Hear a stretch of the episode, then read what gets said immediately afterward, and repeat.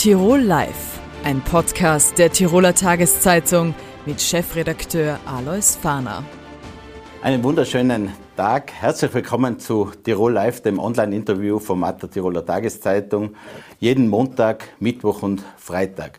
Heute haben wir zur innenpolitischen Situation ein Sonderinterview. Äh, herzlich willkommen zu diesem Gespräch. In der Bundesregierung kam es jetzt zu den Wechseln 12, 13 und 14. Es bleibt sehr turbulent. Tirol stellt jetzt zwei Regierungsmitglieder, Florian Tuskri, der für die Internetagenten zuständig ist. Und äh, herzlich willkommen heißen darf ich Norbert Dotschnik, den neuen Minister für Landwirtschaft und Regionen. Danke für die Einladung.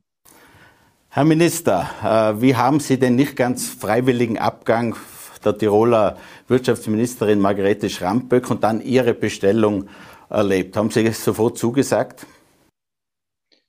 Also der Bundeskanzler hat mich ins Kanzleramt gerufen und hat mich gefragt, ob ich die Agenten Landwirtschaft, ähm, Forstwirtschaft, Wasserwirtschaft und Regionen übernehmen kann. Und ich habe ihm zugesagt, denn als Bauernsohn lernt man, wenn man gefragt wird, dann denkt man nicht lange nach, man packt die Arbeit an.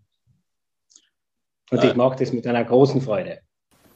Sie sind in Osttirol geboren, sind aber seit etlichen Jahren am Wiener Parkett tätig, äh, zuletzt in führender Position beim Bauernbund. Äh, inwieweit fühlen Sie sich jetzt als Tiroler Minister?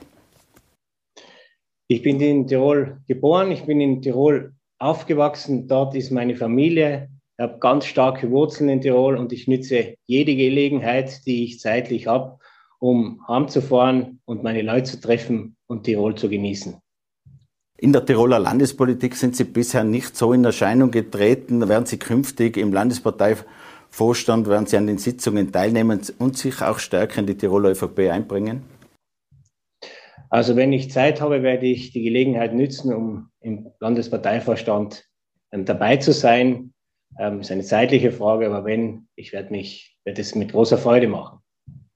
Äh, Sie sind nach Ihrer Corona-Erkrankung ein paar Tage später jetzt angelobt worden, haben sich sicher auch Gedanken gemacht und sich die Ziele äh, vorgenommen, die Sie als äh, Ressortminister jetzt angehen wollen. Was sind denn die größten Aufgaben?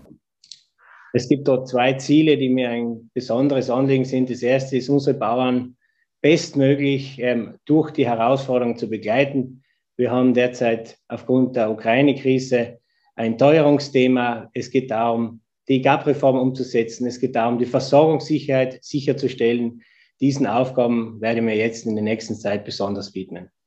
Sie haben die Teuerung angesprochen, die wirkte auf beiden Fronten. Zum einen beim Einkauf für die Bauern, Betriebsmittel und so weiter. Alles wird teurer, aber gleichzeitig sind jetzt auch die Lebensmittelpreise gestiegen. Wie ist da die Auswirkung auf die Einkommen der Bauern?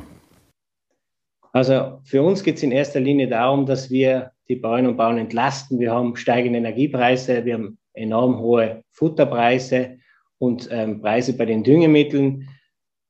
Unsere Entlastung soll bewirken, dass es eine Art Liquiditätshilfe gibt, weil wir wollen, dass die Bauern produzieren, um die Versorgungssicherheit sicherzustellen. Das ist einmal auf der bäuerlichen Seite. Auf der Seite der Konsumenten erwarten wir eine Entlastung, eine spürbare Entlastung aufgrund der ökosozialen Steuerreform und aufgrund des 4 Milliarden Euro Entlastungspakets, das die Bundesregierung in den vergangenen Wochen beschlossen hat. Äh, Sie sind seit Jahren äh, Vertreter für bäuerliche Anliegen. Sie kennen auch die Zahlen, die vorliegen. Gerade die, die Tiroler äh, Bauerneinkommen liegen ja noch deutlich hinter den österreichischen zurück. Ich habe es herausgesucht, etwa 18.000 Euro gegenüber den 28.000 Euro. Gibt es da Möglichkeiten aufzuholen? Also wir werden jetzt die neue GAP umsetzen. Da sind mehr Mittel vorgesehen im Bereich des ÖPOLs, im Bereich der Bergbauernförderung. Das sind ganz klare Signale in Richtung Berglandwirtschaft. Und ähm, als Tiroler, nicht nur als Tiroler, es ist uns insgesamt in Österreich ein Anliegen, dass die Berglandwirtschaft ähm, unterstützt wird. Denn Berglandwirtschaft schafft die Basis für die Kulturlandschaft, für den Tourismus. Dem gilt meine volle, meine volle Aufmerksamkeit. Und zusätzlich Viele meiner Familienmitglieder kommen, sind Bergbauern und da habe ich schon auch ein sehr besonderes emotionales Verhältnis zu den Bergbauern und entsprechend werde ich mich kümmern, dass da die maximale Unterstützung möglich ist. Der Krieg in der Ukraine, der russische Angriff hat vieles in Frage gestellt, auch die Frage der Sicherheit der Versorgung, gerade auch mit Lebensmitteln. Nicht nur in Europa, viel stärker wahrscheinlich sogar global. Äh, was kann Österreich, was kann die EU daher beitragen, um mögliche Hungerkrisen und in Europa wahrscheinlich einfach Versorgungsprobleme zu unterbinden? Also zuerst muss man sagen, die Versorgungslage in Österreich ist gesichert. Und dem gilt meine erste Aufmerksamkeit. Also das ganz klar, wir haben eine gute Ausstattung bei den Grundnahrungsmitteln und ähm, ich werde in den nächsten Wochen auch in gemeinsam mit der Lagebeurteilung immer wieder schauen, dass das auch erfüllt bleibt. Ähm, in Richtung ähm, anderen Kontinenten wird die Europäische Union tätig sein. Wir werden auch unseren Beitrag leisten, damit ähm, Lebensmittelhilfen etc. und weitere Initiativen dann gestartet werden und greifen, damit die Bevölkerung, damit der Bevölkerung in den betroffenen Regionen auch geholfen werden kann. Äh, Ihre Vorgängerin Elisabeth Köstinger hat versucht, dass die ländlichen Regionen verstärkt Anschluss finden an die Städte, auch mit äh, Versorgung von Infrastruktur. Welchen Weg werden Sie da künftig gehen? Also die zuständigen Agenten sind ja dann nicht in meinem im Ressort, aber die Elisabeth Köstinger hat da eine wertvolle und gute Basis gelegt, damit diese Anknüpfung der Regionen an die Zentren, an die Arbeitszentren auch gelingt. Ich werde von meiner Seite auch natürlich alles auch zusätzlich dazu beitragen, als Brückenbauer, als Kommunikator, als, als Sprecher für die Regionen, damit diese Entwicklung weiter fortgesetzt wird. Es gibt immer wieder Diskussionen äh, über das Dieselprivileg. Ist natürlich auch die Landwirtschaft mit betroffen. Äh, derzeit sind die Sprit, die Treibstoffpreise auf Rekordniveau. Wie wollen Sie da weiter vorgehen? Also erstens einmal sieht das letzte Paket eine leichte Entlastung um 7 Cent vor. Die wird wirken. In weiterer Folge soll eben dieses Entlastungspaket, das derzeit in Ausarbeitung ist, hier eine weitere Entlastung für die Bauern und Bauern bringen. Und schließlich gibt es ja auch noch in der ökosozialen Steuerreform diesen Bonus der CO2-Rückvergütung. Die wird uns die zusätzliche Belastung durch die Steuerreform, durch die, durch die, durch die CO2-Besteuerung ähm, ähm, abdämpfen. Und das ist aus unserer Sicht ein, ein wichtiger Schritt. Aber zentral wird dieses Entlastungspaket, das derzeit in Ausarbeitung ist. Äh, sehr helfen würde wahrscheinlich der Landwirtschaft, äh, wenn äh, Essen, wenn Produkte im Tourismus, in der Gastronomie genau gekennzeichnet würden, dass die aus Österreich, aus den Regionen stammen. Wie sehr sind Sie dafür eine Kennzeichnungspflicht, die einfach durchgehend also eingehalten wird? Die Herkunftskennzeichnung für die Gemeinschaftsverpflegung und für verarbeitete Produkte, ähm, die Gesetzesvorlagen, die sind ja in Begutachtung versandt worden. Die werden an die Europäische Union geschickt, die müssen notifiziert werden. Der Ball liegt bei der Union und wir werden so rasch wie möglich handeln, damit es auch greift. Gentechnik, Glyphosat sind natürlich auch immer wieder Themen, mit denen ein Landwirtschaftsminister befasst ist. Wie ist da Ihre Position? Also Österreich steht für die GVO-Freiheit und da ändert sich nichts in dieser Position.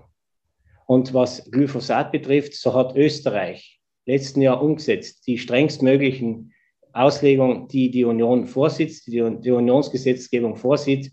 Und äh, das ist der Stand der Dinge.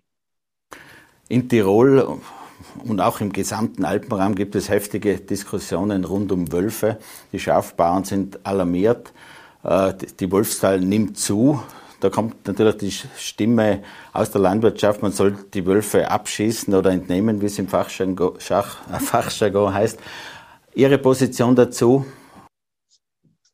Also ich stehe mal ganz klar für einen Naturschutz mit Hausverstand. Und das bedeutet, wenn Problemwölfe auftreten, dann sind diese Problemwölfe zu entnehmen. Wie erklären Sie das aber auch der grünen Kollegin in der Regierung? Die ist ja eigentlich dagegen. Das erkläre ich insofern, dass die EU-Gesetzgebung hier ganz klare Ausnahmebestimmungen vorsieht. Die Zuständigkeit liegt bei den Ländern und ich werde alles tun, auf allen Ebenen, um die Bundesländer, unsere Bauern und Bauern dabei zu unterstützen, dass am Ende Problemwölfe auch entnommen werden können.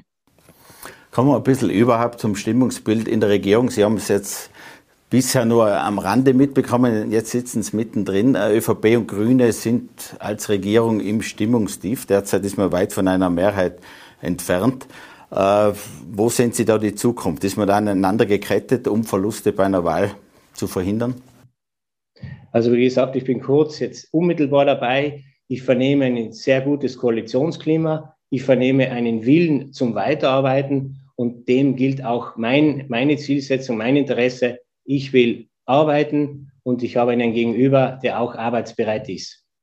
Wie sehen Sie künftig auch die Zusammenarbeit in Richtung Tourismus? Das war ja bisher alles im Ressort zusammengefasst. Jetzt sind die Agenten ein bisschen breiter gestreut. Es ist richtig, das ist jetzt nicht mehr bei uns, aber nichtsdestotrotz, wenn meine Bemühungen als Brückenbauer, ja, um Synergien zu nützen, Landwirtschaft und Tourismus, werde ich da weiter aktiv bleiben. Die entsprechenden Mitarbeiter sind ja gut bekannt. Wir kennen auch alle relevanten Vertreter sehr gut und ähm, entsprechend werde ich einfach weiter gut zusammenarbeiten.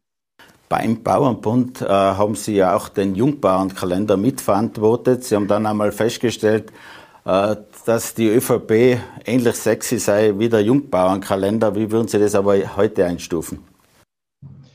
Also der Jungbauer war ein sehr ähm, innovatives, dynamisches Projekt. Die Zeit, wo ich das verantwortet habe, ist lange her. Es hat da eine gewisse Aufbruchstimmung gegeben. Von dem, Sinn, von dem her war das eine gute Idee.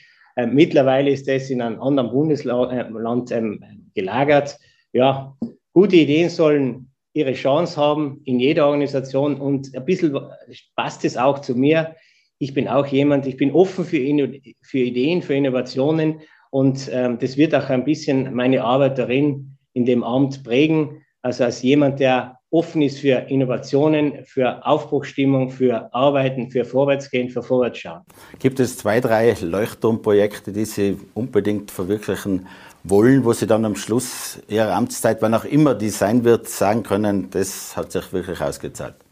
Also was ich sicher sagen kann, das sind die jetzt unmittelbar anstehenden Projekte. Das ist die Umsetzung dieses großen Entlastungspakets und das ist die wirkliche Umsetzung der gemeinsamen Agrarreform. Das sind große Projekte. Da braucht es viel Kommunikation und dem werde ich meine ganze Aufmerksamkeit in den nächsten Wochen und Monaten schenken. Herr Minister, vielen Dank für das Gespräch. Vielen Dank für die Einladung.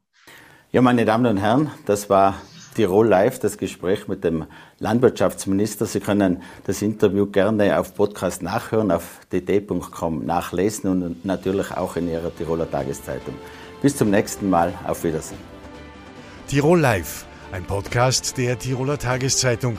Das Video dazu sehen Sie auf tt.com.